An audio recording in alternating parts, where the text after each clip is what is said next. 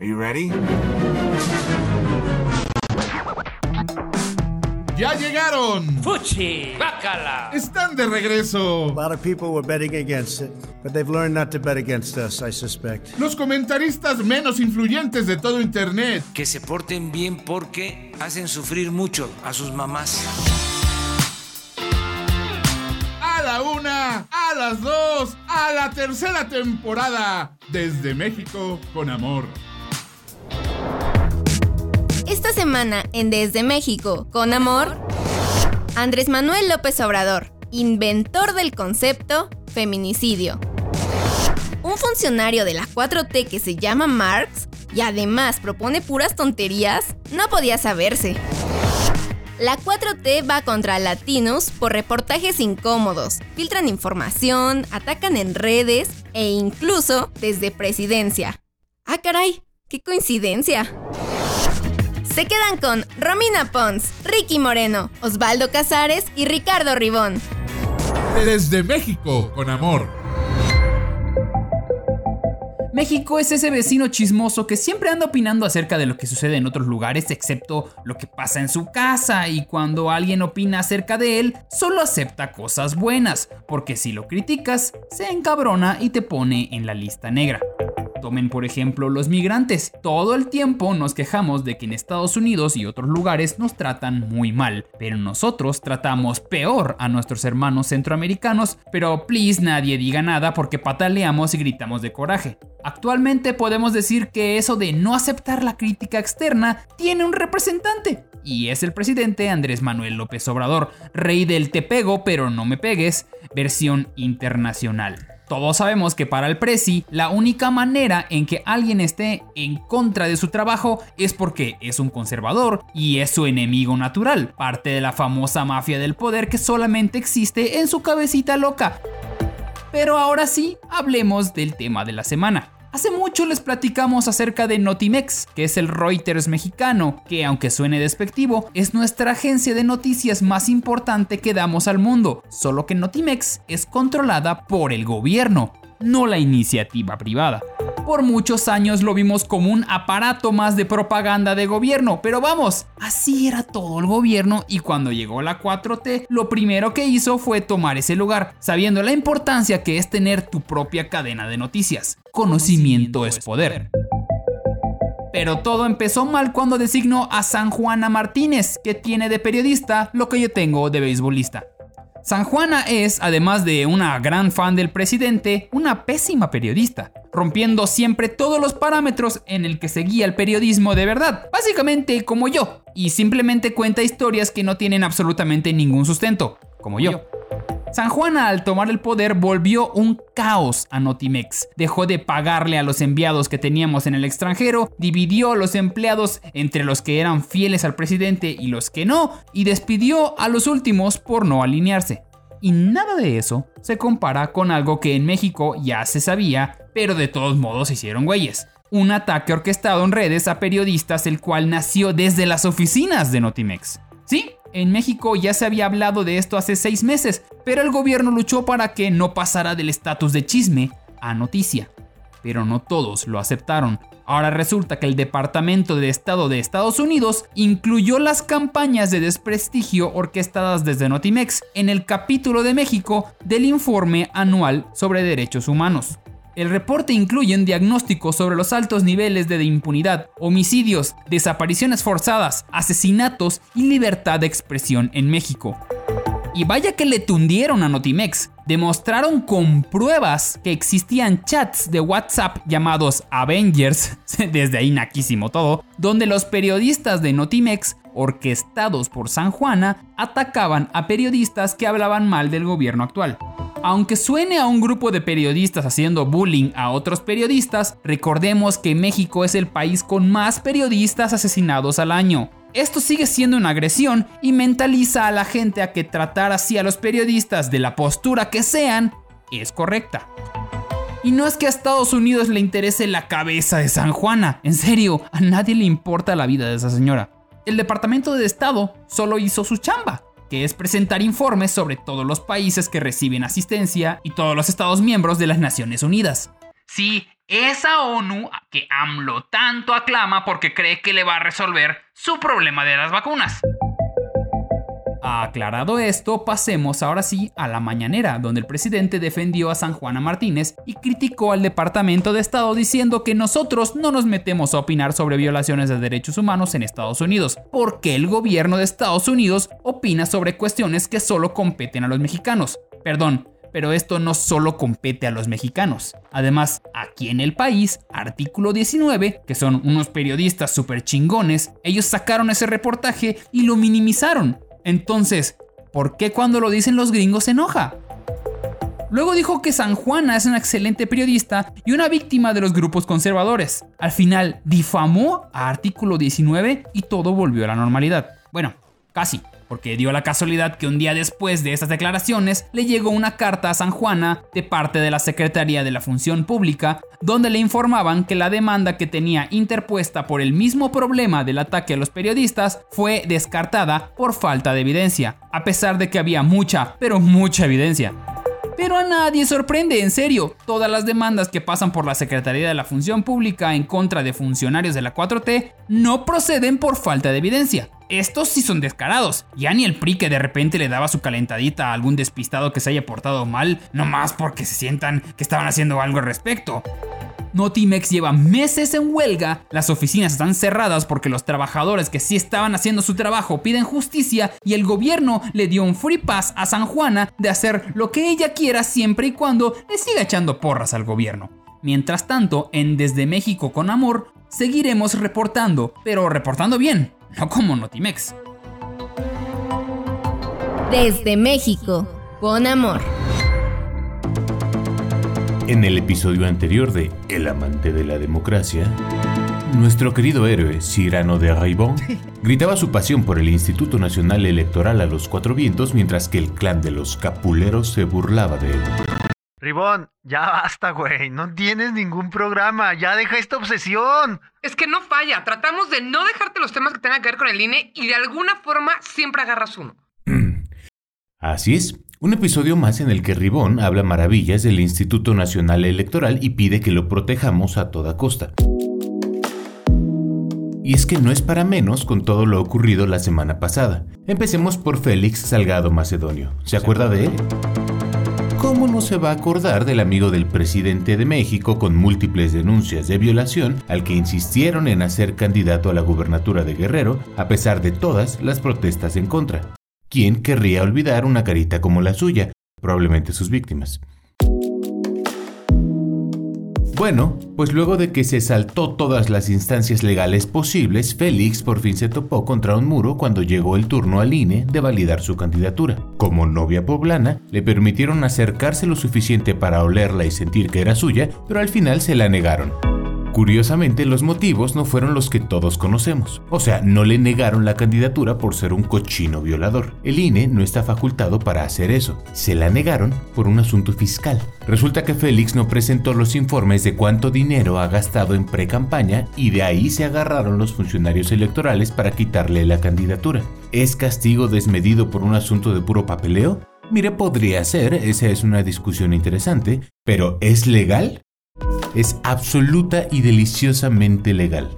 Esto ocasionó que ahora todo Morena, el partido del presidente de México, se les fuera encima a los consejeros del INE, eh, principalmente a Lorenzo Córdoba y a Ciro Murayama, dos de los funcionarios contra los que siempre han tenido coraje por ser abiertamente independientes. Así fue como se refirió a todo esto Mario Delgado, el presidente de Morena. Nuestra democracia está en riesgo. Algunos consejeros y consejeras electorales cambian las reglas del juego dos meses antes de una elección para perjudicar a un contendiente y beneficiar a otro.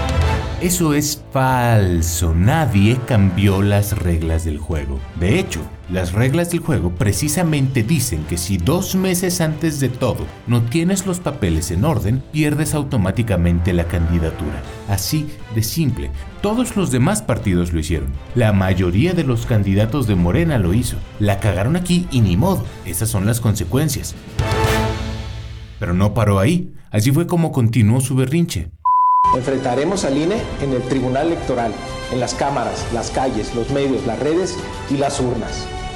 Hoy está en juego la continuación de la transformación o su parálisis. Y vaya que esto es cierto. Están enfrentando al INE por todos lados. Hay una campaña de desprestigio brutal en redes sociales, bots perfectamente rastreables difamando a nuestros consejeros electorales.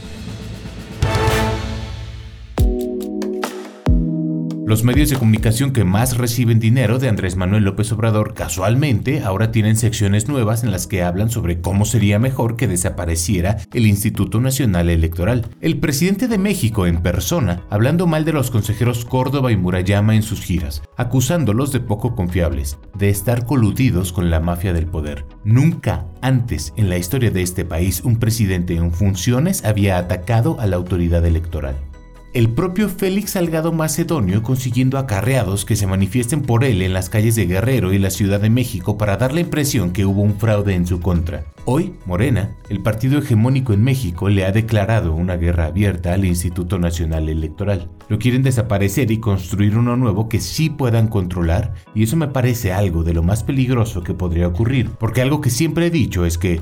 Que no me preocupe que el esfínter es elástico el INE es el único órgano de gobierno separando a este país del pésimo historial democrático que tiene el resto de América Latina.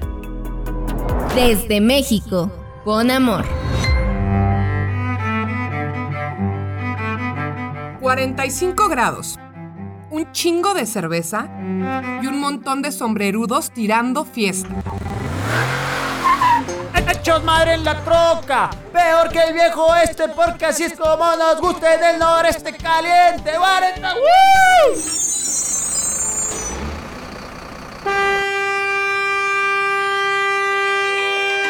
Así es, gente Monterrey, Nuevo León.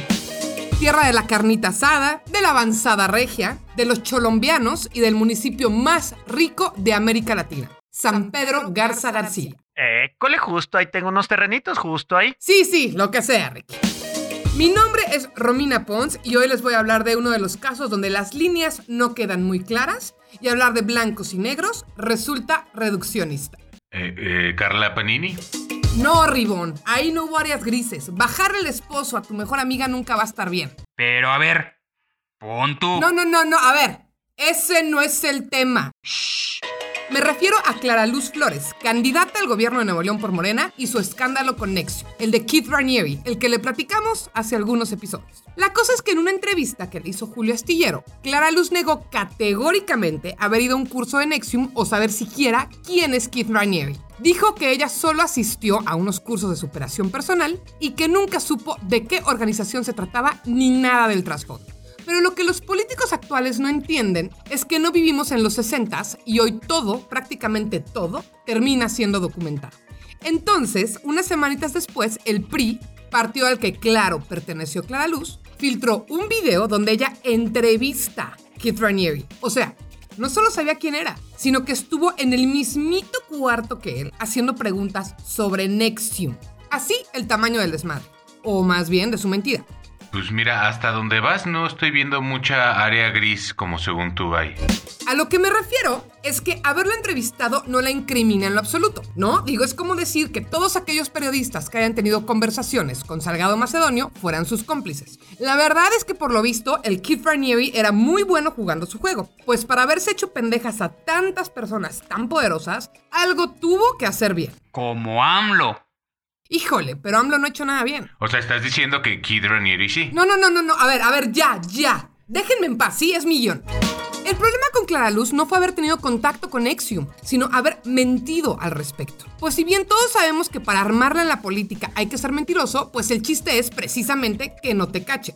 Y es que les juro que no tienes que ser un genio para saber aprovechar la situación a tu favor.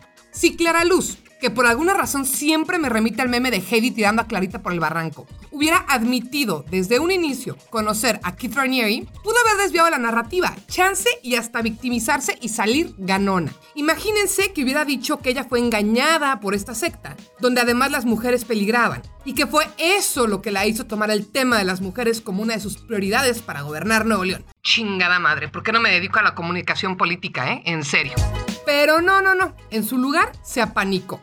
canceló una presentación que tenía y salió unos días después a atacar al candidato priista y acusarlo de corrupto, que pues seguro lo es, pero el tema no es ese, sino que diera una explicación o al menos algún comentario sobre la famosa entrevista que le hizo a Keith Raniere. Y pues para hacerles el cuento corto, esto valió para que cayera en tercer lugar en las encuestas. Sí, tercero. Pues el ganón hasta ahora es ese otro ente político que tanta pena ajena y contenido nos ha dado para este audio show, Samuel, García.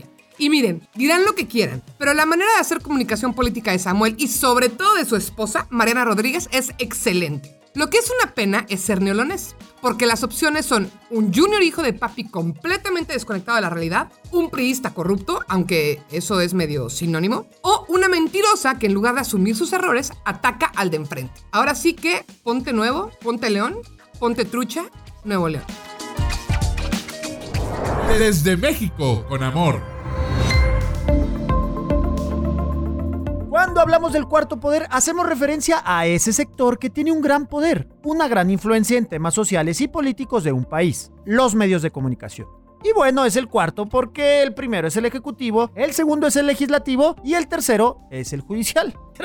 Pero, ¿qué estoy haciendo? ¿Por qué los estoy tratando como si fueran unas escuchas ahí de Spotify o plataformas piteras? Obviamente mis amados Audible escuchas saben cuál es el cuarto poder y saben que un servidor, arroba Ricky Moreno, es parte de ese cuarto poder. Bueno, no. La verdad solo engaña. Negociamos con Audible, vendimos barato nuestro amor y así llega desde México con amor barato hasta sus oídos. Pero este sexenio ha habido un medio que, para decirlo de una manera decente, ha sido la piedrita en el zapato derecho del presidente López Obrador. Mm, No, no, creo que no, creo que no me gustó. Creo que para que la nota tenga sentido hay que decirlo como es. Una patada en los meros huevos al presidente López Obrador. Ajá, ándele, ahora sí, así sí se entiende.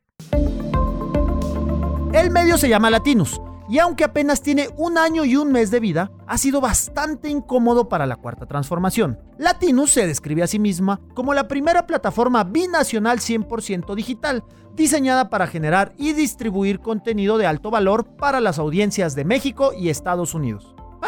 Creo que le echan mucha crema a sus tacos. Nomás suben videos a YouTube. No, no, no es envidia, lo hacen bien, pero no se mamen, no son una plataforma. Bueno, pues ya, me callo a lo que sigue. Pero sea lo que sea, le han dado buenos periodicazos en el mero hocico al presidente en estos primeros 12 meses de vida. El más sonado de todos ha sido el de su hermano Pío López Obrador.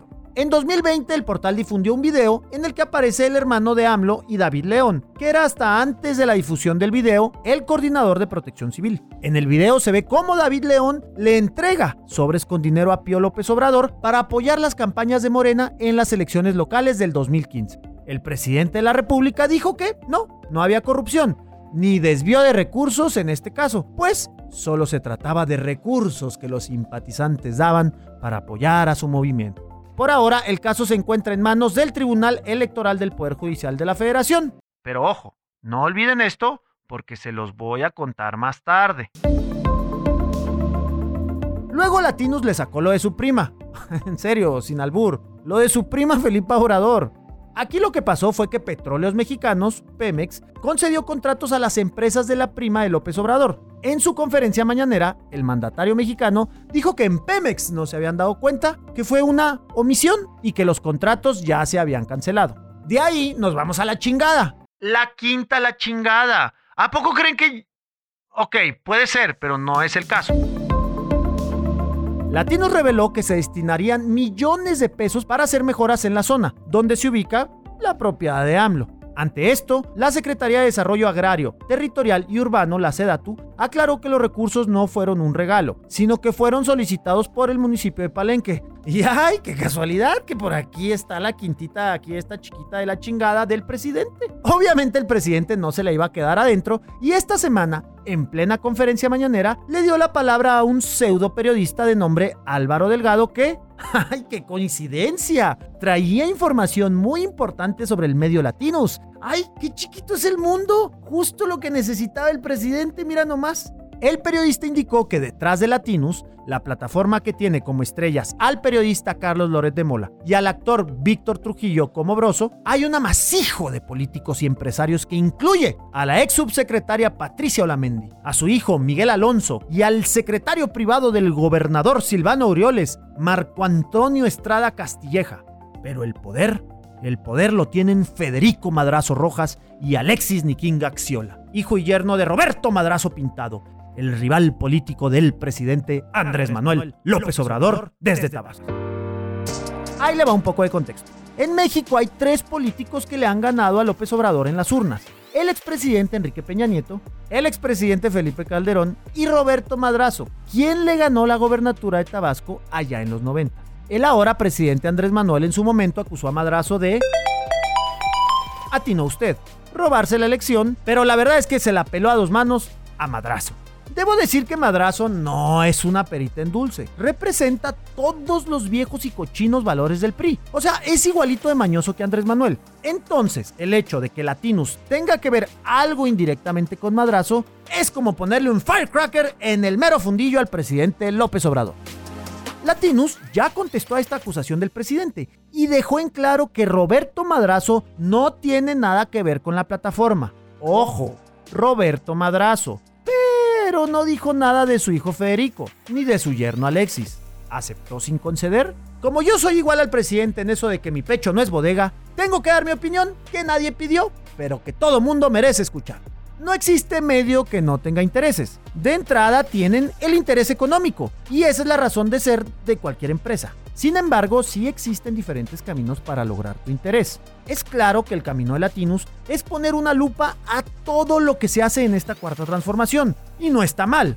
Lo que sí está mal es que si al presidente ya lo traen de bajada y lo están monitoreando, deje de hacer sus tranzas. Usted es el que nutre de información al medio. Eso sí, lo que no se vale es que el presidente haga pendejada y media. Afortunadamente ya cada vez menos de esto se queda en lo oscurito. En este caso mi voto sigue más fuerte que nunca, pero estoy del lado de latinos. ¿Y usted? Desde México, con amor. Eh, amigos, ¿qué es lo que buscan ustedes en un lugar cuando van a vacacionar? Em, que tenga lugar para poder aventar a los niños todo el día sin que me estén chingando. Ah, puede ser una guardería o el DIF o una alberca, me vale madres. Que tenga barra libre, pero libre de verdad y no esas tibiezas de, señora, ya no le podemos servir otra copa, por favor bájese del techo. Mm, que haya antros de esos que vas al baño a mear y adentro parece farmacia en obra negra de tanta pastilla y polvo que se ve. Bueno, pues Quintana Roo, uno de los principales destinos turísticos de México, tiene todo eso y más para ofrecer a los turistas, cualquier amenidad que se le ocurra. ¿Te gusta el ecoturismo? Aquí encontrarás algunos de los mejores paisajes del país. Los pueblos mágicos, encontrarás varios a lo largo del estado. ¿Eres mujer y te gusta estar viva? Eh, sí, este, a lo mejor eh, no es el mejor lugar para eso. A ver. Quintana Roo lleva ya varios meses estando en las primeras planas nacionales porque desde hace tiempo decidieron relajar las medidas de sana distancia y mejor promocionar el turismo. Tulum se volvió la capital internacional del covidiotismo, dándole la bienvenida a turistas de todas partes del mundo y haciendo festivales. No es que no necesitamos sus dólares, pero sí sabían que con todo y que nos dan cifras falsas, México es el tercer lugar de muertes por coronavirus. Eh, pero X. Estas muertes por culpa de Quintana Roo son un tema distinto. Hoy quiero hablar de otras muertes por culpa de Quintana Roo, específicamente feminicidios. Y es que mientras grabamos este episodio, en varias partes de la República, colectivas feministas llevan a cabo protestas por una serie dolorosamente reciente de feminicidios en ese estado. Tenemos que comenzar hablando del caso de Victoria Esperanza Salazar Arraiza, madre de dos niñas, migrante de El Salvador que se encontraba residiendo de manera legal en México y trabajaba en uno de los muchos hoteles de Tulum. Su caso es uno de los más publicitados y emblemáticos porque quedó registrado en video. El pasado 27 de marzo, Victoria fue sometida por cuatro policías en Tulum. La pusieron boca abajo en el asfalto, esposada, y una de las policías se arrodilló sobre su espalda y permaneció ahí a pesar de los gritos de Victoria diciendo que no podía respirar. Permaneció ahí hasta romperle la columna vertebral. La mató. Los testigos presentes al ver a la mujer en el suelo comenzaron a protestar. Los cuatro policías la cargaron y aventaron su cuerpo en la caja de una camioneta sin mayor protocolo. sin forenses, sin médicos presentes, sin alertar a sus superiores. La mataron y trasladaron su cuerpo como cualquier cosa. Este asesinato ha sido comparado por muchos con el de George Floyd en Estados Unidos. Las condiciones muy similares. Brutalidad policíaca, discriminación racial, una muerte absurdamente innecesaria con testigos y en video. Fue todo tan indignante y creció tan rápido que el presidente de México tuvo que referirse al tema de manera pública y esto fue lo que dijo.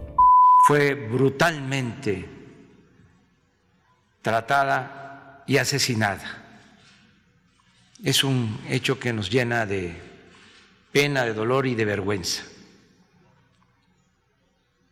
Decir a sus familiares, a las mujeres salvadoreñas, mexicanas, las mujeres del mundo, a todos, hombres y mujeres, que se va a castigar a los responsables. Y no mintió. Los cuatro policías han sido arrestados y se encuentran a la espera del juicio. El director de la policía de Tulum ya fue destituido y el Estado analiza opciones para su reemplazo. Pero las autoridades quieren sugerir que entonces esto es un éxito, como si despedir, encarcelar y enjuiciar a unos asesinos eliminara la negligencia y le regresara su madre a las hijas de Victoria. Pero las protestas de las colectivas en México lamentablemente tienen aún más casos que protestar. Por ejemplo, Carla, en Holbox, una mujer taxista, madre de un niño, también soltera. Su cuerpo mutilado apareció flotando en el mar. Según las investigaciones, a ella la mató su pareja por una discusión. Y ellas son solo dos de por lo menos cuatro homicidios reportados un mismo fin de semana. Quisiera darle más detalles, pero no puedo reportar los nombres de las otras dos mujeres porque ni siquiera han sido identificados sus cuerpos. Y luego el presidente, por favor escuchen la siguiente nota. Desde México, con amor. 1687 Isaac Newton descubre la ley de gravitación. 1898 Marie y Pierre Curie descubren un nuevo elemento, el radio, un hito en la historia de la química y la física. 1922 El arqueólogo británico Howard Carter descubre la tumba de Tutankamón. 2021 AMLO descubre los feminicidios. Así es amigos, el mundo es diferente ahora que nuestro presidente Andrés Manuel López Obrador le explicó a las mujeres qué sucede cuando una mujer es asesinada por el simple hecho de ser mujer. Como les platicó mi compañero Ricardo Ribón, el fin de semana pasado estuvo rudo. Varios feminicidios en el país hicieron que los mexicanos miremos con horror que las cosas no han cambiado. En lo personal no creo que sea responsabilidad del presidente arreglar los feminicidios, vamos, tenemos un poder judicial. todavía, que debería estar metiéndole gasolina a esto. Pero si te la pasas de hocicón diciendo que tú puedes y desde que llegaste al poder ya no existen esos delitos porque el pueblo cambió, pues la cosa no solo no mejora, sino que empeora, pues digamos que también te vuelves culpable. En la conferencia mañanera le preguntaron al presidente la razón por la cual los números de feminicidios han ido en aumento y su respuesta no pudo hacer más AMLO siendo AMLO. Se debe, en parte, a que antes no se integraban a las carpetas de investigación como tales, sino que se hacían como homicidios, y que apenas en su administración se han empezado a clasificar de esa manera todos los asesinatos de mujeres en el país al iniciar las indagatorias de crimen. O sea que gracias a su sexenio, los feminicidios se inventaron. Bueno, su clasificación, no que él haya perpetrado un feminicidio. Espero. Y es que lo que dijo está equivocado en todos los aspectos. Si alguien no sabía diferenciar entre asesinato y feminicidio, era él. Apenas hace un año le preguntaron si él consideraba que hubiera diferencia y dijo que no, que todas las vidas importaban. ¿Le suena algo familiar para ustedes? Incluso en una ocasión cuando le preguntaron qué podíamos hacer para detener los feminicidios, comenzó uno de los famosos decálogos y empezó a hablar sobre a que a los hombres también los mataban. Ya saben, argumentos de señor que no tienen la menor pinche idea. Pero aquí viene lo mejor. Nadie sabe de dónde sacó el dato de que los feminicidios empezaron a contar desde su sexenio, ya que llevamos casi 10 años haciéndolo. El delito de feminicidio se incorporó en el Código Penal Federal desde el 14 de junio del 2012, como se indica en el Diario Oficial de la Federación, en el sexenio de su enemigo, Felipe Calderón. Incluso en la Ley General de Acceso de las Mujeres a una Vida Libre de Violencia de 2007 ya tenían prevista la violencia feminicida y el feminicidio. Lo que sí cambió con AMLO es la recolección de datos para considerarlo un feminicidio, ya que expertos en el tema han visto una disminución de casos reportados con el gobierno que no coinciden con los que se debieron ser clasificados como tal. O sea, hay más, pero no los consideran. Y aún así, siguen a la alta.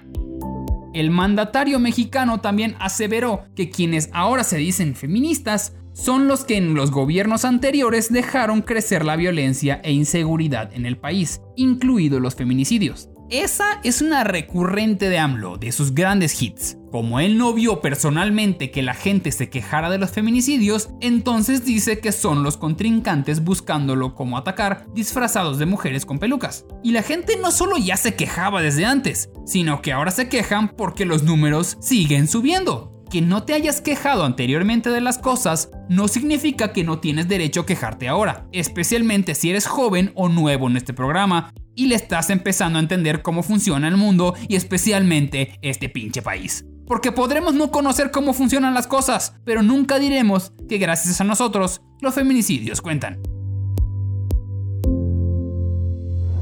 Desde México, con amor. Entre Clara Luz, Pío y San Juana, pareciera que el capítulo de hoy está dedicado a personajes deleznables de la política mexicana, o, dicho en otras palabras, a los miembros promedios de la 4T. Sin embargo, solemos darle peso nada más a aquellos que tienen puestos grandes, influyentes, mediáticos, sin darnos cuenta que esa podredumbre tristemente se encuentra en todos los niveles del gobierno. Así que hoy les voy a hablar de Marx Arriaga. Sí, se llama Marx. Sus papás le pusieron un apellido de nombre. Desde ahí podría verse que la pensada, pues no se daba en casa. De hecho, su hijo se llama Juárez Arriaga. No, no es cierto, no sé, pero no me sorprendería. Marx es el director de materiales educativos de la SEP, nuestro Department of Education, Región 4. Y la semana pasada lanzó una convocatoria para ilustrar los nuevos libros de la SEP. Hagamos un breve paréntesis para recordar que estos libros de texto han acompañado a todos los niños mexicanos y posiblemente incluso a algunos de ustedes a lo largo de nuestra educación. Son libros tan icónicos en el inconsciente colectivo de nuestro país que hasta playeras, memes y artículos de Vice se han escrito al respecto. Bueno, pues en el marco de la austeridad republicana de la 4T, lanzaron una convocatoria para ilustrar estos libros y el premio, nótese las enormes comillas que pongo en la palabra premio, es el crédito y una copia del ejemplar. No, no, no, no hice un mal chiste, así es. El crédito y una copia del ejemplar. Como si eso pagara la renta. Y sobre todo, como si alguien quisiera su nombre junto a un libro de la 4T. Y es que siento que todo el tiempo se está contradiciendo. Quieren erradicar la desigualdad, pero no paga. Creo que para ellos el camino más fácil para erradicarla es dejarnos a todos pobres. Pero bueno, a nosotros, ¿eh? No a ellos porque mientras sus convocatorias no tienen pago alguno, el señor se embolsa mensualmente más de 120 mil pesos por idear este tipo de estupideces. Y por si fuera poco, este mismo señor convocó por primera vez en la historia de nuestro precario país a maestros activos, jubilados y a becarios para que hagan los nuevos libros de texto. Para poner de nuevo un poco de contexto, estos procesos los hacían maestros con mucho conocimiento editorial y expertos en cada materia en un proceso que duraba más o menos nueve meses y por el cual, claro, recibían un pago. Ahora quieren que lo hagan docentes sin experiencia editorial en dos meses y sin darles un centavo cuando ni siquiera está elaborado el nuevo plan de estudios. Pues ya para eso mejor que les pasen una TV Notas a los squinkles. Al menos tiene menos faltas de ortografía e incluye un calendario de alguna actriz buenona en bikini. Justifico el no pago con una frase cursi del Che Guevara y diciendo que el mayor beneficio es la inversión al futuro de nuestro país. Pero esperen, que mi nota todavía no acaba. No conforme con toda esta sarta de estupideces, Marx se atrevió a dar este discurso unos días después. Mujeres, si en verdad buscan emanciparse de sus opresores, modificar este sistema machista que las rodea, no esperen que su libertad llegue como un regalo. Por favor, lean aquellos libros. Ahí está descrito los caminos para su revolución. Nuestro presidente no las engaña. ¿Quieren cambiar este sistema machista? Necesitan dos cosas. Uno, cultura, lo cual les dará identidad. Y dos, educación para desarrollar un pensamiento crítico. ¿Quieren ambas? Asistan a la biblioteca pública. Mil gracias. Y es que se los tuve que poner completito para que no digan que luego yo soy la que descontextualiza y no sé qué. O sea, que la libertad de las mujeres no es un derecho. Y la razón por la que siguen matando a 11 mujeres por día, como lo acabamos de ver con Ribón, es porque nos falta cultura y educación. Ah, ok. ¿Saben qué? Ya ni me voy a clavar en la textura de este fólico deficiente porque en serio, en serio, en serio, no creo que un tipo tan imbécil merezca mi enojo. Seguro el imbécil cree que aventándole un libro al agresor vamos a salvar nuestras vidas o algo así. ¿Y saben qué? En algo más se parece a Marx. Es un mantenido. Y no que esto esté mal, pero mientras a Karl Marx lo mantenía su esposa, a Marx Arriaga lo hace la esposa, pero del presidente que se ha encargado de arroparlo y protegerlo desde que su esposo llegó al poder, pues porque son amigos y ya saben. Si los neoliberales ayudan a los amigos, es nepotismo. Pero si lo hacen los de las 4T, pues es solidaridad. Tan es así que después de ese discurso de pena ajena, llega directito a los brazos de Beatriz Gutiérrez Müller, pues por un poquito de abracito de aprobación. Aunque hay un punto a favor de la señora, pues con lo mal que le arriaga, más el lento calibre del cerebro de la Müller, seguramente nada más no le entendió. Y es que estos no son los primeros escándalos de Marx. Pues allá a inicios de 2019, cuando ya sabíamos que venía un gobierno malo, pero nunca imaginamos que tanto, a este señor le dieron la Dirección General de Biblioteca. Y lo primero que hizo fue, pues, lo que saben hacer muy bien en la 4T, generar un problema que no existe y echar a perder un recinto que funcionaba, la Biblioteca Vasconcelos. Ese lugar, queridos Audible escuchas, era un paraíso en la Ciudad de México. Una biblioteca grande, iluminada, bonita, repleta de talleres increíbles y gratuitos. Todo de la mano de un hombre al que yo y muchísima gente del sector cultural mexicano considera muy capaz, Daniel Goldie. Les juro que lo que hizo ese señor por el amor y la divulgación de la lectura en México es increíble. ¿Y qué hizo Marx? Pues lo corrió a la mala, humillándolo, haciendo un broncononononon, que fue de los primeros escándalos de la 4T y además dejando a la biblioteca sin director por meses. Nada más porque pues quería mostrar su poder y quitar a cualquiera que brillase más que él.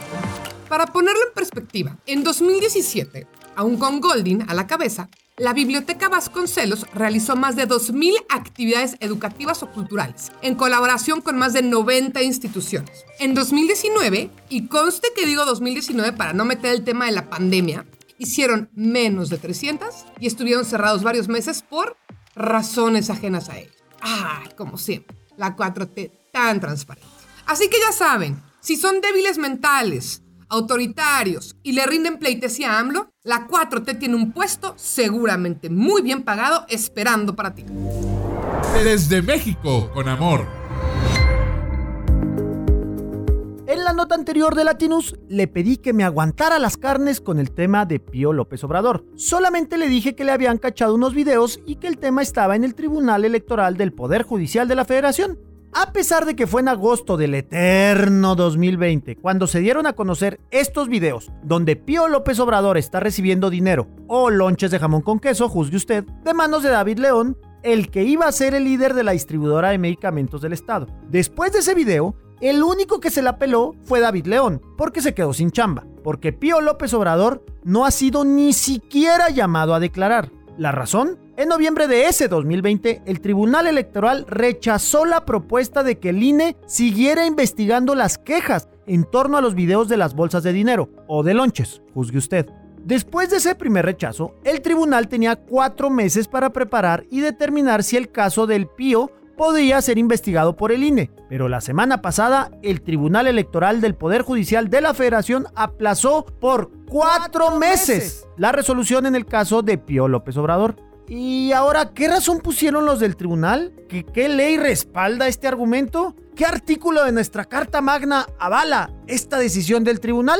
Ninguna. Nada. Cero. Ni una ley que ampare. Ni un pelo de rana calva. Así, zero. Pero ni el intento hicieron. Solamente aplazaron por cuatro meses más y no dijeron ni por qué y ni pinches lo intentaron.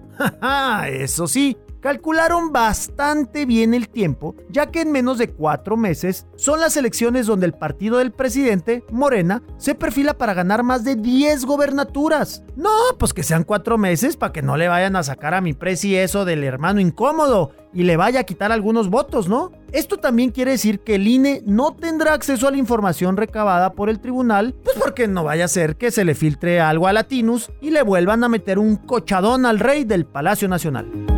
Déjeme decirle en qué va a acabar esto. No va a pasar nada, ni a Pío ni a nadie de la familia López Obrador durante este sexenio. Pues porque para eso es el poder, para proteger a los tuyos. Pero como siempre le explico, está bien, usen el poder, pero a la próxima cállense el perro cico y no digan que son diferentes, son iguales. No, no son iguales, qué chingados, son peores. Antes el PRI sacaba alguna ley orgánica, algún decreto o algún artículo de la Constitución para mentirnos. Ustedes ni eso, cabrones. Bueno, en este caso sí, la verdad es que el PRI sí mentía más. Pero ¿saben qué? Nos mentía mejor. Desde México, con amor. Y es así como llegamos al final de otro episodio de Desde México con Amor. Se despiden de ustedes Osvaldo Casares. Oigan, ¿me pueden dar el sueldo de Marx Arriaga? Hombre, Osvaldo, muchas gracias por estar presente. Para nada se va a notar que grabaste aparte Ricky Moreno. Híjole, Ribón. Este, muchas gracias, nos vemos la próxima semana. Ya estamos en la recta final de la temporada 3, ¿eh? así que vayan disfrutando todo esto porque va a seguir, espero. Así es, y sigan calificando cada episodio y poniéndonos su reseña. Y además está aquí Romina Pons. Pues ya me ganó el comentario Ribón, escuchen mucho, compartan Audible porque la verdad es que nos surge la lana para hacer una cuarta temporada. Yo soy Ricardo Ribón y me despido como siempre desde México con mucho amor. Desde México, con amor. Producción de audio, Uriel Islas. Productor ejecutivo, Manny Mirabete. Esto fue una producción original de Máquina 501 para el mundo. De nada, mundo.